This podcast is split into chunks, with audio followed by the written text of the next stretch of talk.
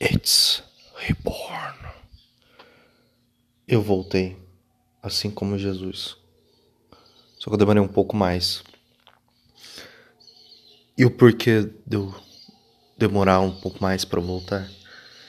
Eu passei por um mês muito louco e realmente não deu tempo de, de gravar. E eu tava com outro projeto e deu errado o outro projeto.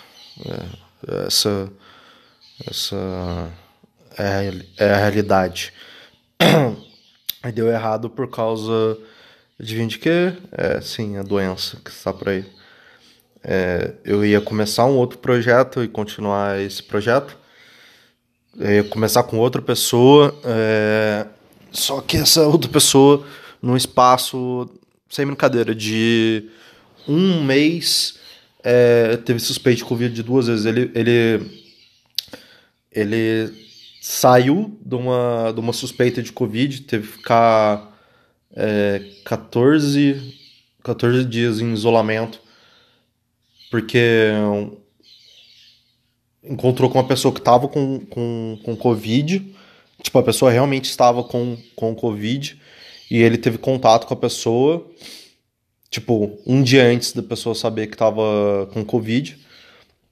E, e aí ele teve que ficar em isolamento, claro. E essa pessoa já trabalha em casa, raramente sai e tal. E aí logo depois, é, uma pessoa que ele teve contato, é, que tem muito contato, que é a namorada dele, pegou. É, é pegou não, teve suspeita de Covid porque uma pessoa com que ela trabalha também teve suspeito de Covid. Ele teve que ficar. aliás, ele ainda está em, em isolamento. Acho que nos, nos últimos. Acho que falta dois dias para acabar o isolamento dele. Então, por causa. É, é esse é um dos fatores. É, eu também estava desanimado, não vou mentir. É, tava ficando difícil também por causa do, do, meu trabalho. Eu tenho que gravar em horários específicos, que na real é no horário do almoço meu que eu tô num lugar silencioso, porque eu tô usando meu celular para gravar. Não é um estúdio, não é nada, só eu num quarto com tudo fechado e torcendo para os cachorros não latirem, nem ninguém chegar e me interromper. Então tava difícil porque devido a algumas coisas eu, eu fiquei é, eu tava trabalhando muito, eu não tava tendo horário de almoço fixo nos dias que eu precisava, que geralmente são na, na, na, na quinta-feira e na, na segunda. Uh, tava, tava tendo tipo meia hora para comer e sair. É, então não, não tava dando. E eu também achei algo que. Uh, vou dar uma dica para vocês, não sei se já dei essa dica. Se vocês puderem, comprem uma rede e coloquem na casa de vocês e depois do almoço fiquem 15 minutos nela, muda a vida de vocês. Juro, juro. Meu estresse diminuiu absurdamente. Mas vamos resumir o que o que aconteceu nesse tempo que eu fiquei fora. É... Não teve carnaval, o que é muito louco, é o que eu falei no último podcast. Nós não tivemos. É, nós trocamos de ministro de saúde. Sai um general, entra um. Tô estranho, não. O, o ministro de saúde ser um cara que não é formado na área de saúde. E fazendo só um adendo a, a, a isso, é, eu acho muito louco que a maioria dos cargos que são de governo, as pessoas que estão no, no cargo, elas não têm nenhuma experiência na área que elas, tipo, estão. Tipo assim, sei lá, na área de desenvolvimento não tem um economista, um engenheiro, um, sei lá, um contador, no mínimo. É sempre uns caras muito nada a ver. E, tipo, na área da saúde tinha um general que, tudo bem, ele poderia ser general, mas ele podia ter feito, sei lá, enfermagem. Tipo, sei lá, era dentista, qualquer coisa. E aí ele virou, sei lá, ele fez um. Ele começou a faculdade, alguma coisa da área de saúde. E agora a gente tem um, um, um médico cardiologista. É, que, na minha opinião, não vai mudar porra nenhuma, porque é o Brasil.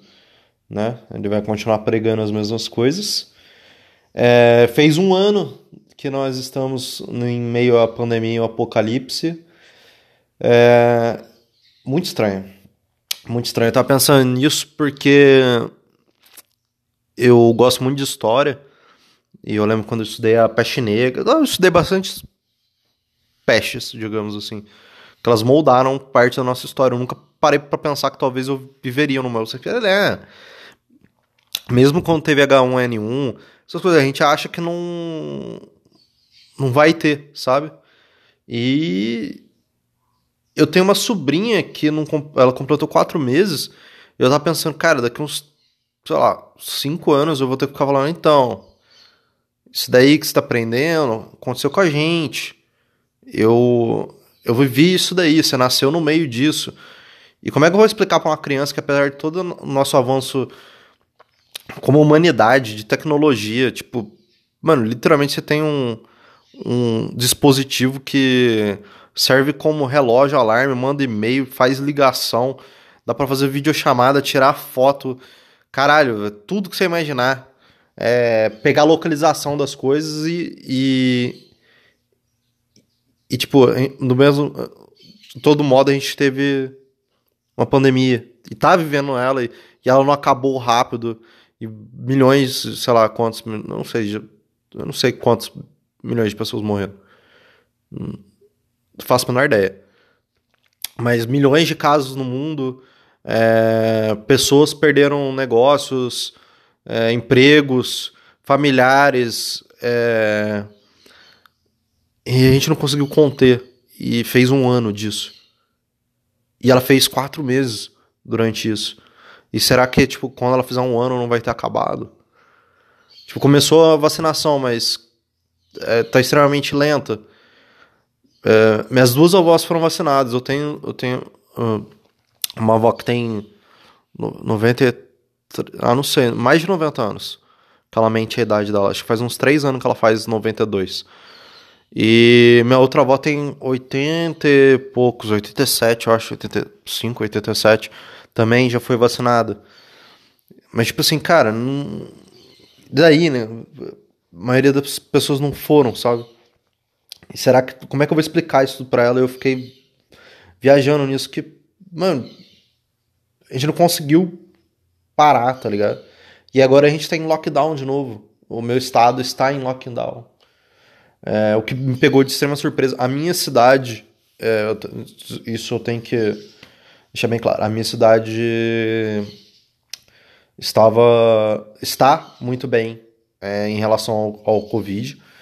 A nossa UTI está cheia, mas não tem ninguém que é da cidade, como outras cidades no entorno, numa distância de mais ou menos 70 quilômetros daqui, estão é, com sérios problemas, realmente estão com sérios problemas.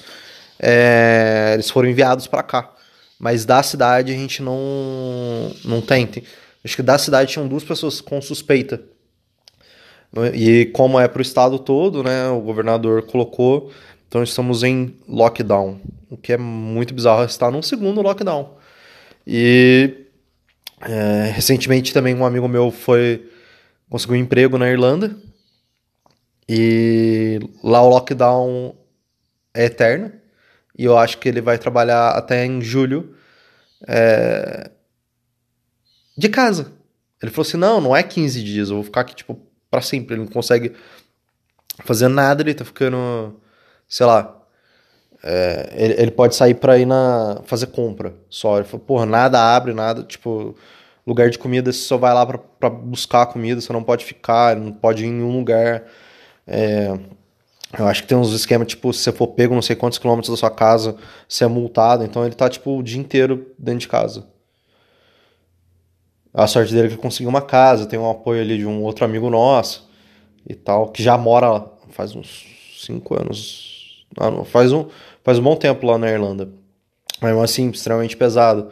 E a gente reclamando de só 15 dias, né? Comparado com dele. O que mais? Trocamos de ministro. Nós estamos no segundo lockdown, que é muito louco para pensar. É, como eu estava falando, eu não esperava. Esperei as cidades do entorno minha entrarem em, em faixa roxa, zona roxa, sei lá como é que é o nome disso daí. Mas assim, as mais próximas também não estão com, com grande problema. É mais tipo 70, 100 quilômetros de distância. É... Mas é isso aí. Aqui até os hotéis estavam abertos. Eu moro numa cidade turística, os hotéis com menos capacidade, mas estavam abertos. Restaurante, tudo. É... Agora tá tudo fechado. Eu precisava ir no barbeiro essa semana. Eu tô parecendo um homem das cavernas. E eu descobri que eu não vou poder ir. É, eu sei problemas de. Não é, não é um problema, eu poderia muito bem tirar minha barba. Mas eu não quero parecer com 15 anos. Então eu teria que fazer esse sacrifício de esperar mais 15 dias. O que eu posso tirar da minha experiência do primeiro. desse ano todo, de, de pandemia e de estar tá no segundo lockdown, é que, tipo assim